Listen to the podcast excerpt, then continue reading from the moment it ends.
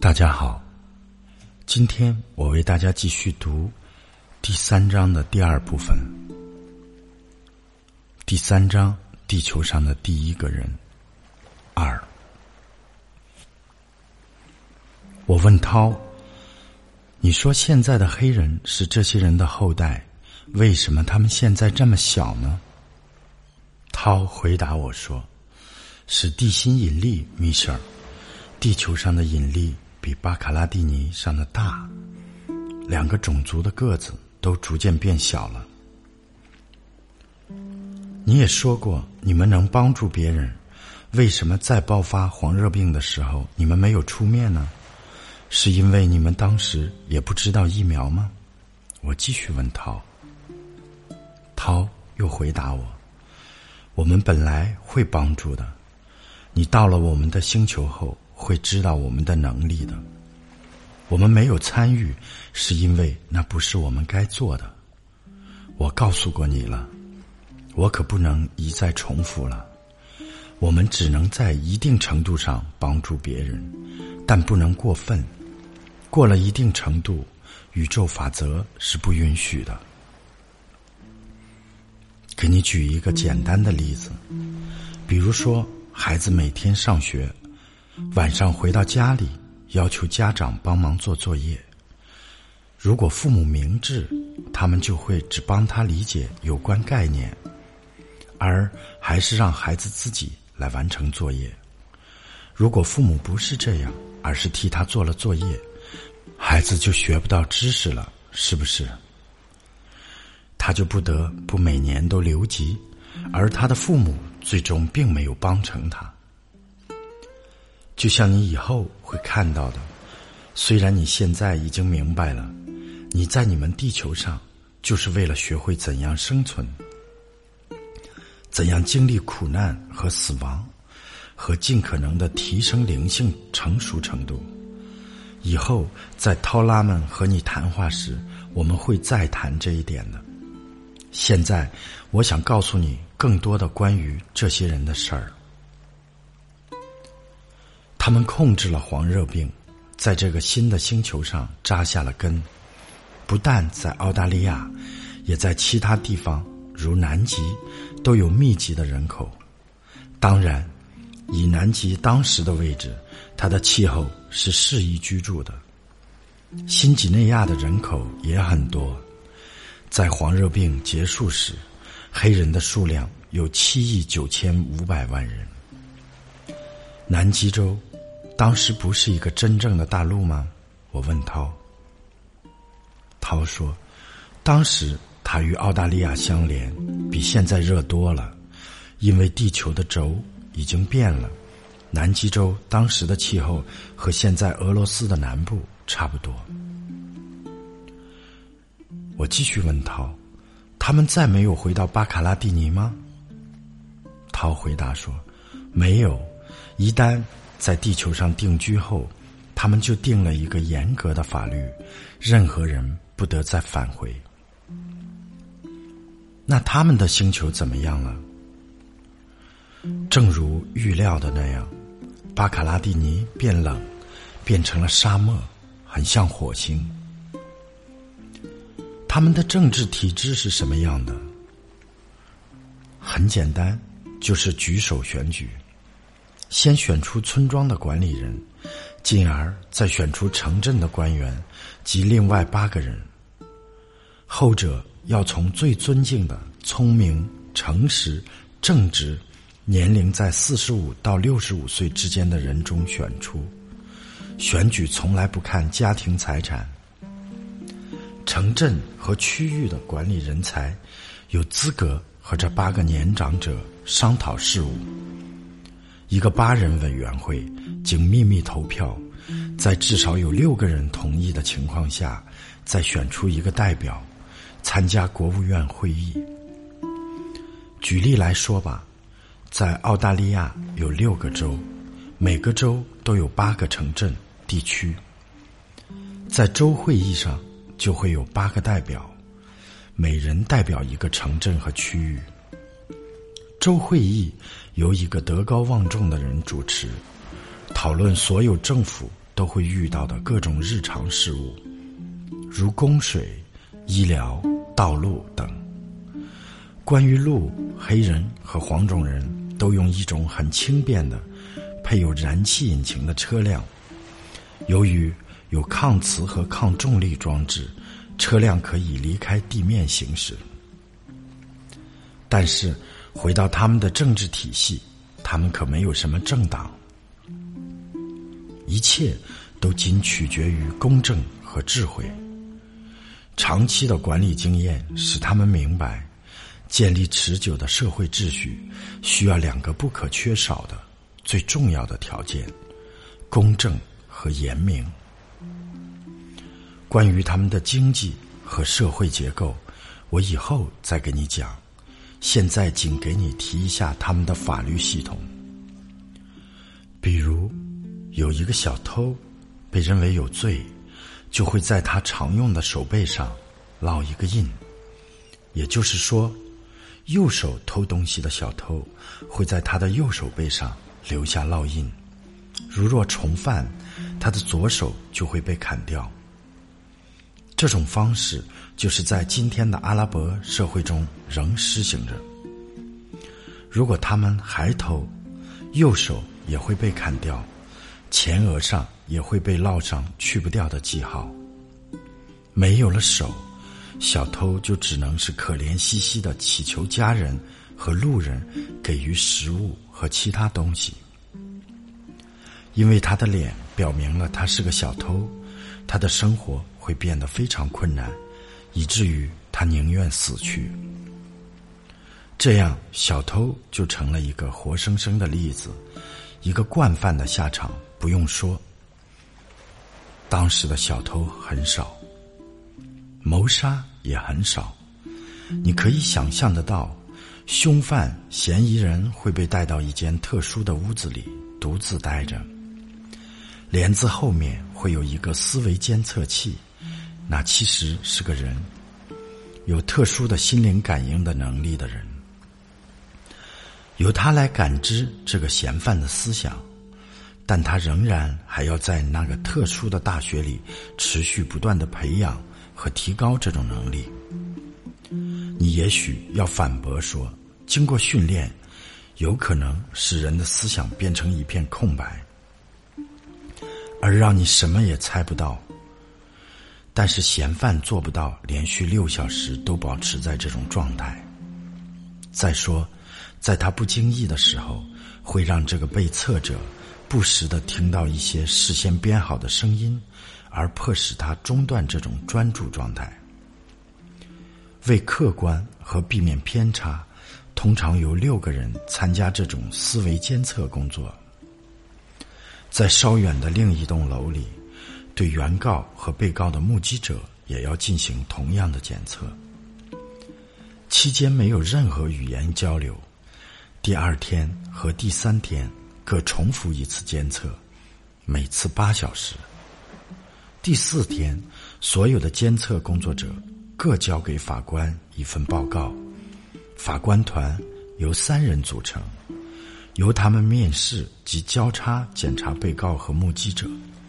没有律师和陪审员在场，法官会在他们之前得知所有的案情细节，为的是能绝对肯定。被告是否有罪？为什么呢？我问道。罪犯将被判死刑，米舍，而且是极残酷的死刑。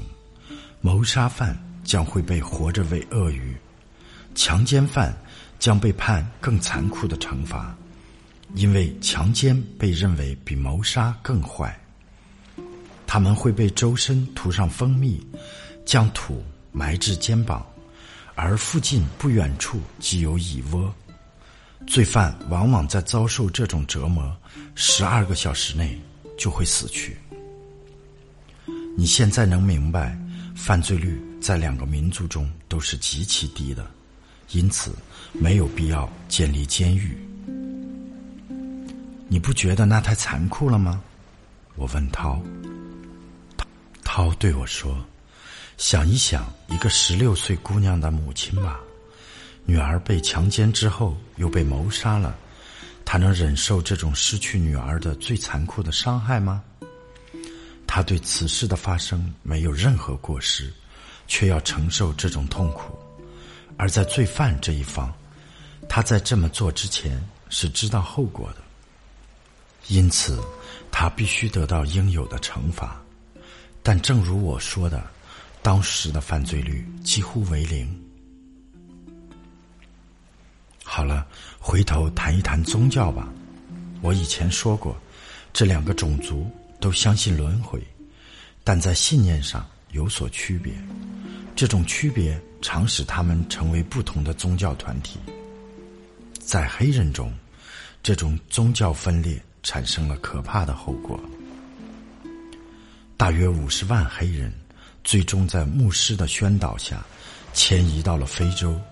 就是现在的红海地区，当时还没有红海。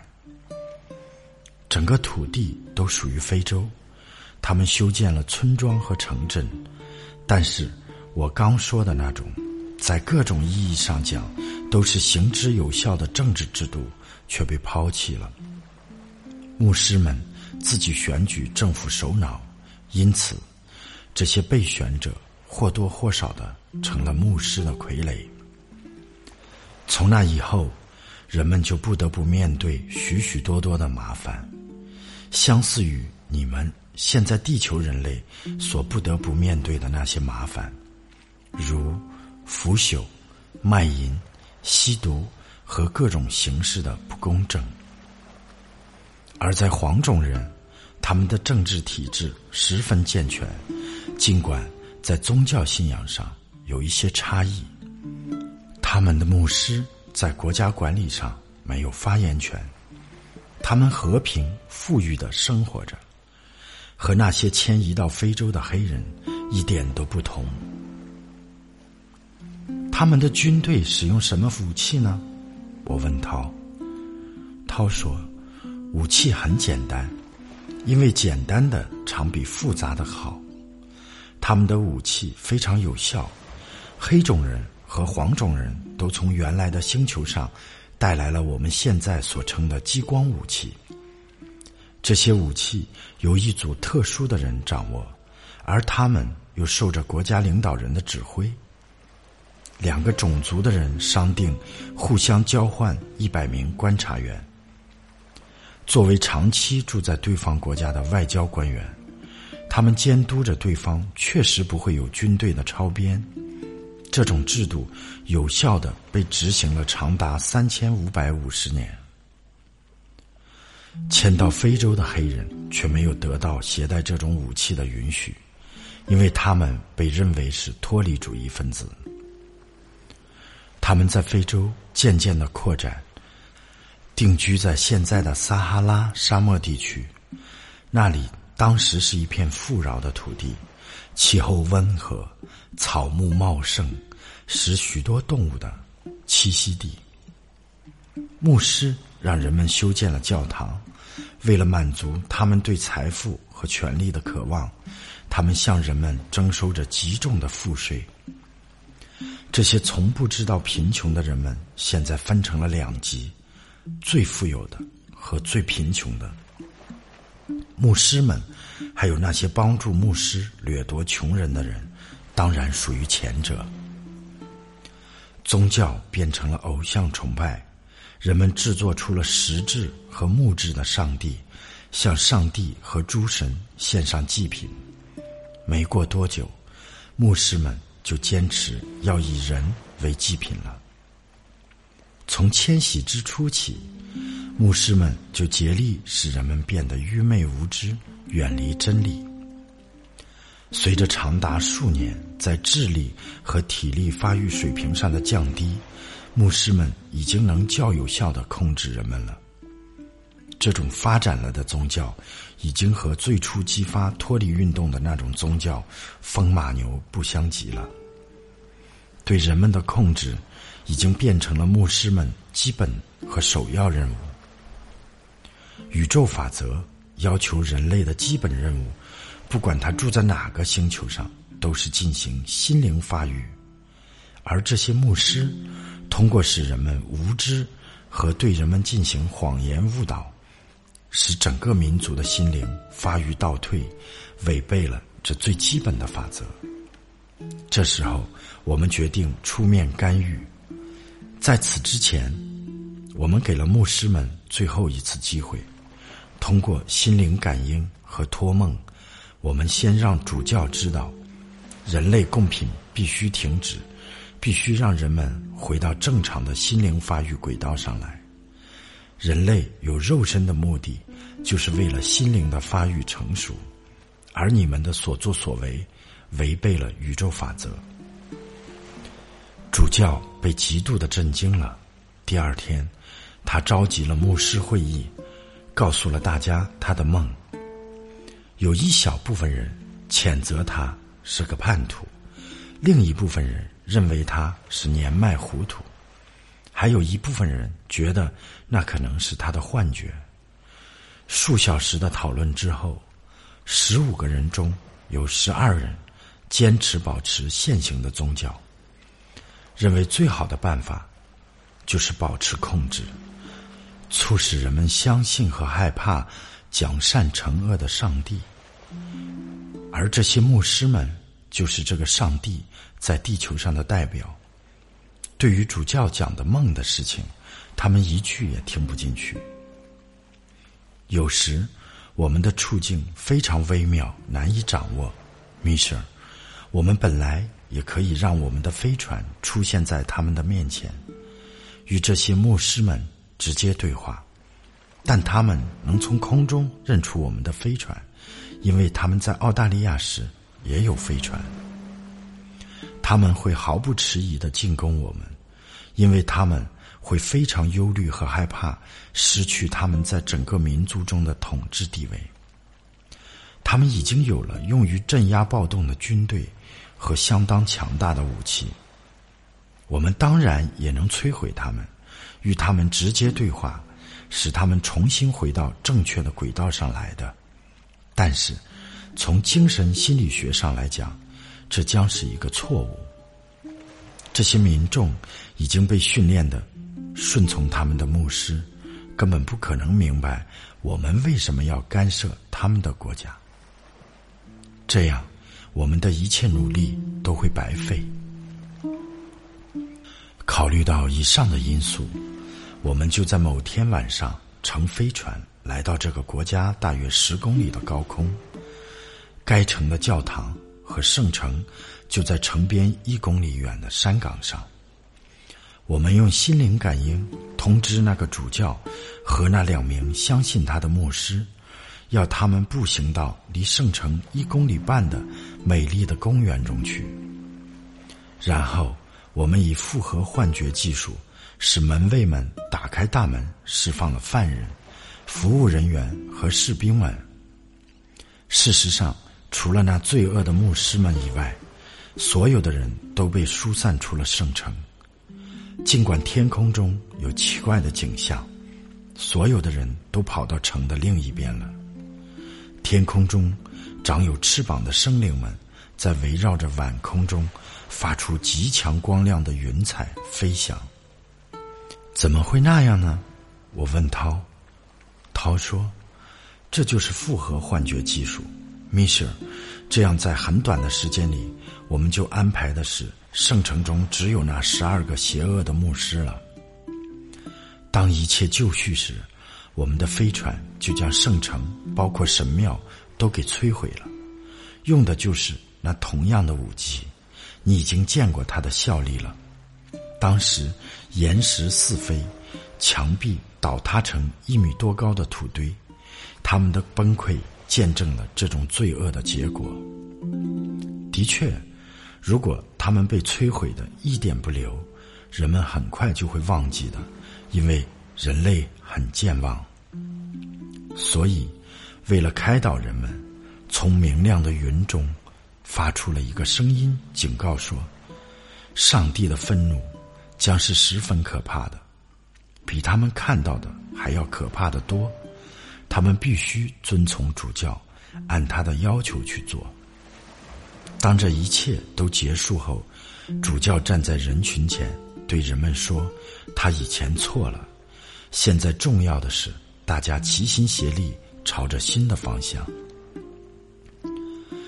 主教的工作得到了那两个牧师的支持，当然，一开始是很难的，但眼前的现实帮助了他们，因为仅在数秒钟内，圣城就被摧毁了，罪恶的牧师们被处死了。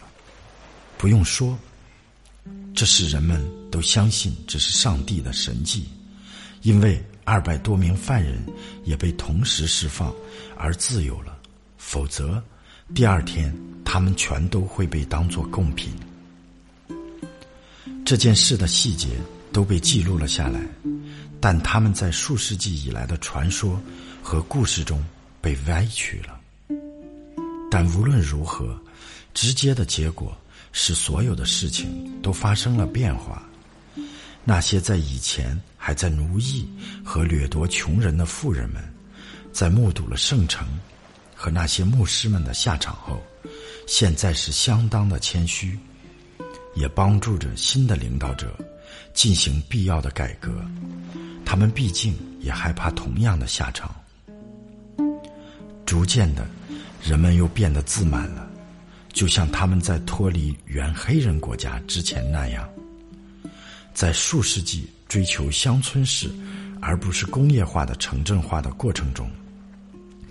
他们扩展到了整个非洲大陆，人数最终达到数百万。然而，只有在红海和沿着流经非洲中心的大河两岸区域有些城镇，人们曾花了极大的精力发展他们的心灵能力。很多人都能通过抗地心引力在空中漂浮一段距离。心灵感应。在他们的生活中，重新占有了重要的位置，成了很平常的事情。常常可以看到，躯体疾病靠着手放上就可以治愈。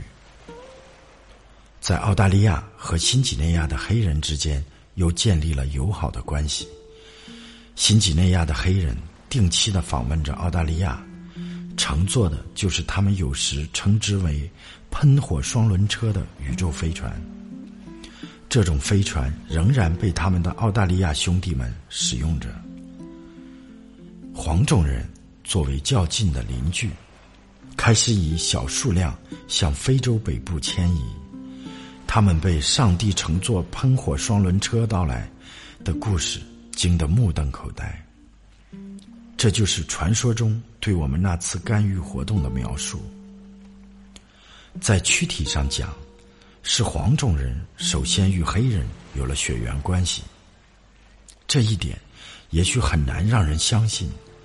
在巴卡拉蒂尼星球上，人种之间的混合从未达到像在地球上如此密切的程度。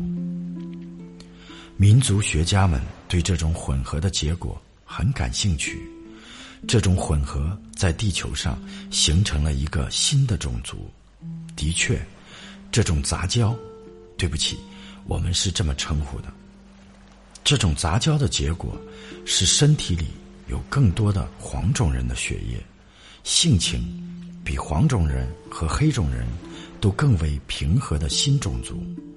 他们最终结伙成群，定居在现在的阿尔及利亚、突尼斯、非洲北部。这个新种族。就是你所知道的阿拉伯人，但可别以为他们很快就成了现在这个样子。长达数世纪的时间和气候，都对他们现在样子的形成起了很大的作用。我在此只是简略的告诉你，种族之间是怎样出现融合的。结果，地球居民一切都安然有序。只除了一件事，天文学家和学者们非常担忧的一件事情，就是有一个巨大的星体正冲着地球而来。这种可能当时还是轻微的，几乎察觉不出来，但却是毫无疑问的了。这首先是被位于澳大利亚中部的天文学家观察到的。数月后，只要告诉人们朝天空那个方向看，连肉眼都可以辨认出它清晰的、险恶的红色。再过几周，这个星体变得越来越清晰可见。澳大利亚、新几内亚和南极洲的政府们做出了一个非常重要的决定，这个决定很快也就被黄种人的领袖们同意了。那就是，在这个天体与地球发生不可避免的碰撞之前，所有的宇宙飞船都处于待命状态。飞船上尽可能的装载专家们、医生、技术人员等，也就是说，在那些灾难之后，有可能对社区有用的人才。他们到哪儿去呢？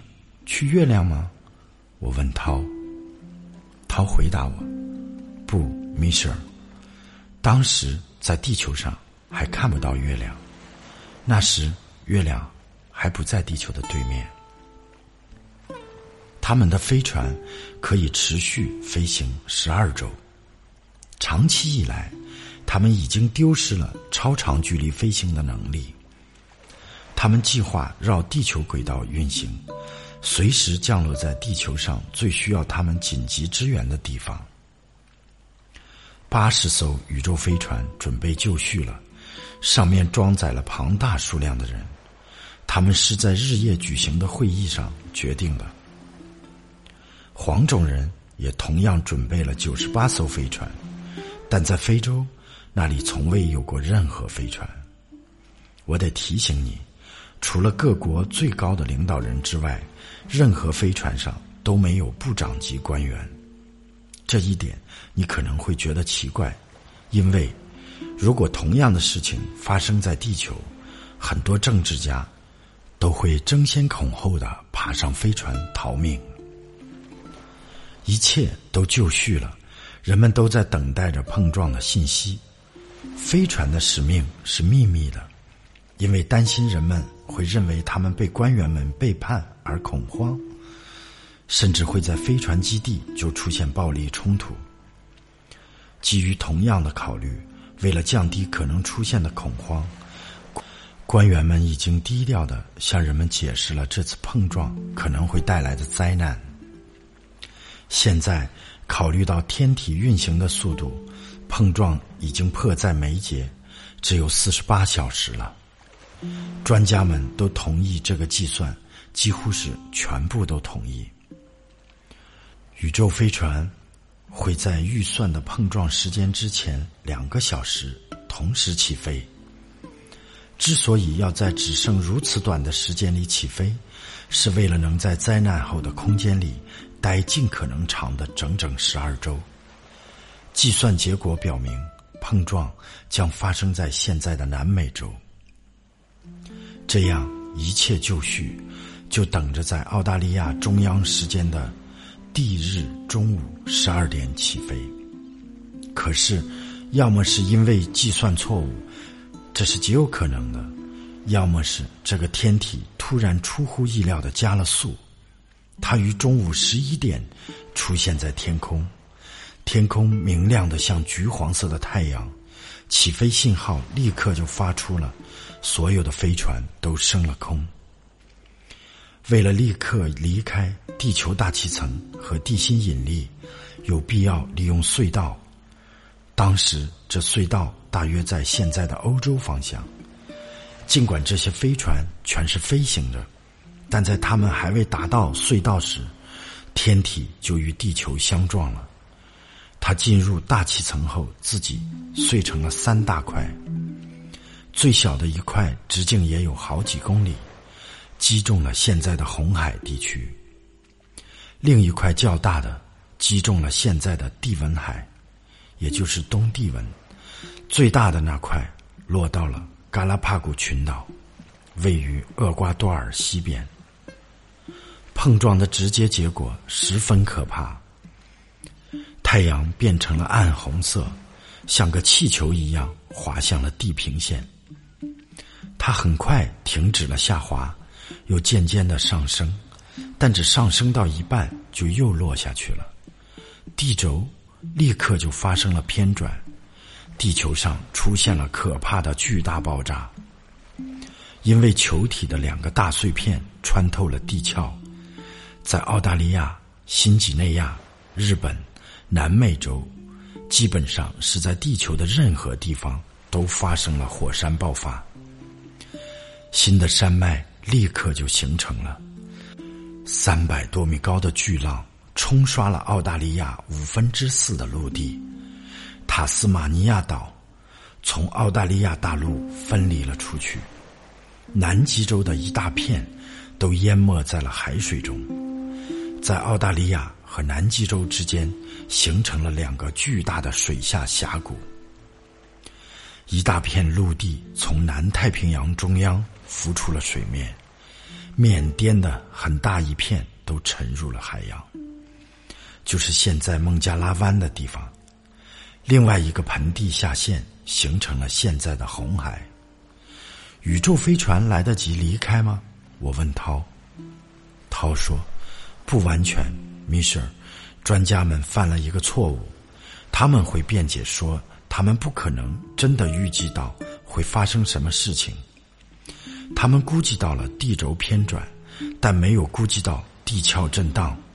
宇宙飞船是进入了抗引力隧道，但……”又被拉进了由于天体碎片重新进入大气层引起的大气震荡，而被天体尾部的无数碎片所击中。只有七艘飞船，三艘上是黑人，四艘上是黄种人，在竭尽全力后，终于逃离了地球。地表隆起持续了好几个月，在天体击中的地点。出现了成千座火山。澳大利亚的大部分地区都弥漫着火山的有毒气体，导致了数分钟内成百万人死亡。我们的统计表明，澳大利亚几乎所有的人类和动物都灭绝了。在一切都平静之后，只有一百八十人生存。有毒气体是这可怕死亡的原因。在新几内亚，那里的毒气较少，死亡也较少。我想问你一个问题，涛，请问，你说过黑人是从澳大利亚迁移到新几内亚和非洲的，那为什么现在澳大利亚的土著居民和世界其他地方的黑人不一样呢？问得好，米舍，我该告诉你更多的细节。灾难的结果是，地壳的隆起是具有强烈放射性的铀喷散在地球表面，但这只是发生在了澳大利亚。那些逃过死亡的人们却逃不过放射性的伤害，就像在原子弹爆炸中生还的人一样，他们的遗传基因受到了影响，所以今天非洲人的基因和现在澳大利亚黑人的基因不一样了。再说，整个环境都发生了巨变，他们的食物也和以前不一样了。随着时间的进展，这些巴卡拉蒂尼人的后代被转变成为现今的土著居民了。地壳继续隆起，形成了山脉，有些是突然的，有些需要好几天。海洋虚息形成了。它吞噬了整个城市，然后又关闭了起来，将受难地区的一切文明都消失的一丝不留。在灾难疾风时，洪水泛滥，整个星球都好像好多世纪都未曾有过人类存在似的。当时，众多火山同时向天空喷射大量火山灰，喷吐的如此高。使整个天空都黑了，海洋中成千平方公里的海水都沸腾了，升腾的水蒸气与火山灰搅合，形成了厚重的云雾，这云雾又变成了倾盆大雨，其程度你都很难想象的出来。那天空中的飞船呢？我问涛。涛回答我：十二周以后。他们不得不降落地球。由于看不到其他地面，他们就降落在现在的欧洲。七艘飞船中，只有一艘降落了下来，其余的飞船都被卷入了暴风，摔落在地。当时整个地球上都有这种暴风、旋风，风速达每小时三百到四百公里。旋风出现的主要原因是地表巨大的温差。这又是由于火山的突然爆发造成的。这唯一的飞船降落在现今的格陵兰，船上有九十五名黄种人，许多人都是医生和其他学科的专家。由于降落在了极其不良的地理环境中，飞船受到了损伤，再也不能起飞，但它仍可作为遮风避雨的地方。他们的食品储备足够使他们消耗很长时间，因此他们尽了最大努力将自己组织了起来。大约一个月后，一场地震将他们也全部吞噬了，包括飞船。这最后一次灾难将地球上所有的文明都摧毁了。天体碰撞带来的连锁灾难波及到了整个地球，新几内亚。缅甸、中国还有非洲，虽然撒哈拉地区受到的损伤较其他地区稍小一些，但是所有沿红海建立的城镇都被新生的海洋吞没。简而言之，地球上不再有城市，成百万的人和动物都消失得无影无踪。不用说，辉煌的澳大利亚和中国文明。就只不过成了记忆中和传说中的事情。全球性大饥荒很快也出现了，人们被新生的裂缝和海洋分割为不同的部分。地球人类第一次出现了人吃人。在涛滔滔不绝的讲述他的故事的时候，我注意到他的座位偏上方有各色的光。他讲完后。打了个手势，房间的一堵墙上就出现了一系列字母和数字。涛对此做了仔细的检查，这之后，光线消失了，字母和数字也不见了。涛，我说，说到幻觉和复合幻觉，我不太明白，你怎么会使成千上万的人相信你的幻术是真实，而不是一种骗术呢？像幻灯师在舞台上用十几个事先准备好的道具愚弄观众的那种骗术吗？涛笑了笑。你说对了一部分，因为在你们星球上这已经很罕见，连找个舞台上真正的幻灯师都很不容易。我得提醒你，米舍，我们是各种精神心理现象方面的专家，对我们来说这很容易，因为。忽然，飞船像是被什么东西强烈击中似的，剧烈震动了起来。涛恐惧的看着我，脸色全变了，显出极度恐怖的神色。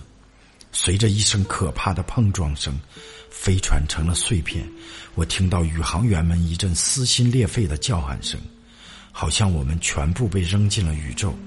涛紧紧抓住我的胳膊。我们以头旋的速度穿过宇宙，星辰碎片。我以为这是因为我们的飞行速度太快，因为我们正在穿过彗星的轨道，就像我们在数小时前曾经经历过的那次一样。我能感觉到他的手仍然在我的肩膀上，但我甚至没有想到回头看他一眼。彗星把我的思维撕得粉碎，我们就要和彗星的尾巴相撞。那是当然的，我已经能感觉到可怕的热度，我的脸好像要被烧焦了，末日似乎就要到来。你怎么样，米舍？从涛那边传来和蔼的问话。我记得我简直要发疯了。我正坐在他对面同一张椅子上，就是我听他讲地球上第一个人的故事的那张椅子。我们是死了还是疯了？我问道。都不是，米歇尔，就像你们地球人说的，眼见为实，耳听为虚。你问过我，我们是怎样愚弄和哄骗人们相信我们的？我立刻就用幻觉回答了你。现在我知道，我本应该选一个不太恐怖的题材，但是目的是极其重要的。太妙了，我做梦也想不到会有这种事，这么快，太真实了，简直就是一出剧。我不知道该说什么，我只能希望你可别再这么吓我了，不然我会被吓死的。绝对不会了，我们的躯体。是我们的作为，我们只不过是将我们的灵体从我们的肉体和我们的其他从身体当中移开罢了。什么其他身体？我问涛，涛说：所有其他生理的、精神心理的和形体的身体等等，在我的心灵感应下，你的灵体就与你其他的身体分离了。我的心灵感应系统此时就像是一个信号传递媒介一样，在我的灵体和你的灵体之间建立了一个沟通渠道。我所想象的一切都被传输到你的灵体，真实的就像真的发生了一样。唯一的事情是，因为没有时间让你事先有相似的体验，我不得不非常小心。这是什么意思？我问涛。涛说：“哦，呃，当你创造一种幻觉，观众和观众们应当有心理准备，知道你希望他们看到什么。举例来讲，如果你想让他们看到空中飞船，那他们就应当有想看到飞船的心理，这一点很重要。如果他们期待的是一头大象，他们就永远也看不到飞船。因此，使用合适的语言。”和十分恰当的暗示，观众就会和你融成一体，期望着看到飞船。处女法蒂玛就是地球上的一个典型例子。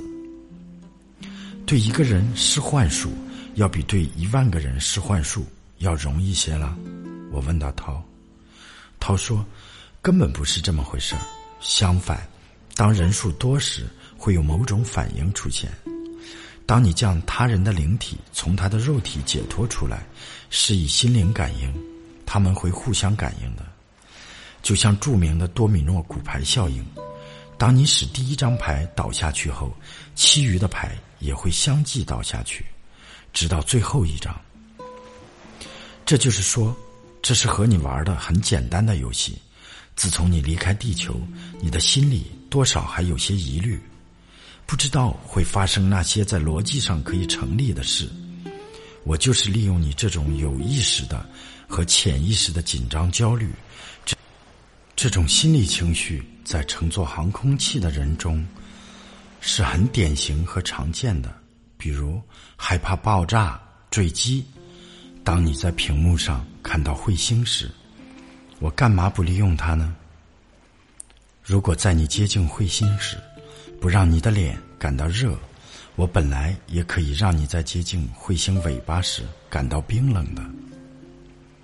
总而言之，你真能把我搞疯的，我说道。时间这么短是不会的，那一切还没有五分钟，不超过十秒钟，就像一个梦，或让我说是一个噩梦。其实形式道理都是大致相同的，比如说，你睡着了，开始做梦，你在一个田野中站着，田野里有一匹英俊的马，你走近前去抓它，但每次它都跑开了，五六次之后，那当然要花时间了。你骑在马背上开始奔跑，速度越来越快，你沉醉在快速的驰骋之中。马跑得如此之快，四蹄腾空，使你们都在空中。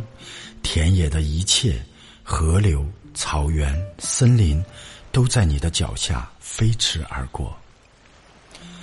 棒极了！之后，地平线上出现了一座大山，随着你们的飞驰，它变得越来越高。你也艰难的想升高一些，马飞得越来越高。就在马要越过山顶时，他的蹄子碰到了岩石，你一头栽了下来，向下，一直向下，跌进了一个似乎永远没有底的大裂谷。你发现你跌落在床边的地上。不用说，你是说这个梦持续了不过数分钟。它其实只持续了四秒钟。从某种意义上讲。梦就像你在屏幕上看快进着的录像片，我知道这很难理解，但在这个特定的梦中，所有的一切都发生在你从床上掉下来的一瞬间。我承认我真的理解不了，我说道。我一点都不惊讶，米舍尔。要完全理解，得很下功夫。做一番相关领域的研究，在此时的地球上，你找不到任何合适的人帮你做这种研究。现在，梦不是我们要谈的重点，米歇尔。但如果在你和我们一起旅行的数小时内不理解它的道理，你就不会在知识方面有所进步。这才是真正重要的。现在，我来解释一下我们带你去海奥华的真正动机。我们要托付给你一个任务，就是报告你这一路的所见所闻。你回去后要写一本或数本书来报告这些见闻。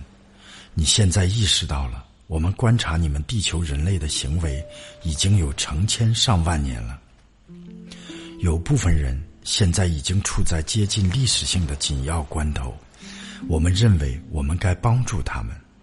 如果他们愿意听从劝告，我们保证他们会回到正确的轨道，进入高一级的灵体进化轮回。这就是为什么我们要挑选你。